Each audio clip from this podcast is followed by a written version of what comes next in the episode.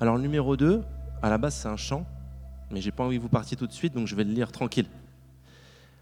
Le Chevalier Paris et la Princesse Vienne, texte 2 donc. Delia Levita, aux éditions L'Antilope. On commença dès lors vivement à frapper. Je ne vais pas rester à décrire en détail euh, comme l'on se coupait, se piquait, se tapait, comme on se déchirait, s'étripait en pagaille.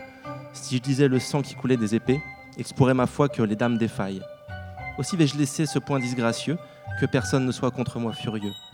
Sans discours inutile et sans autre longueur, j'en viens dès maintenant à l'issue de l'affaire. Il y avait là-bas de très puissants seigneurs qui combattaient chacun d'excellentes manières, mais aucun de Paris n'atteignait la hauteur. On n'avait jamais vu de combattants plus fiers, ils les provoquaient tous, les faisaient piétiner, jusqu'à ce qu'épuisés, ils aient abandonné.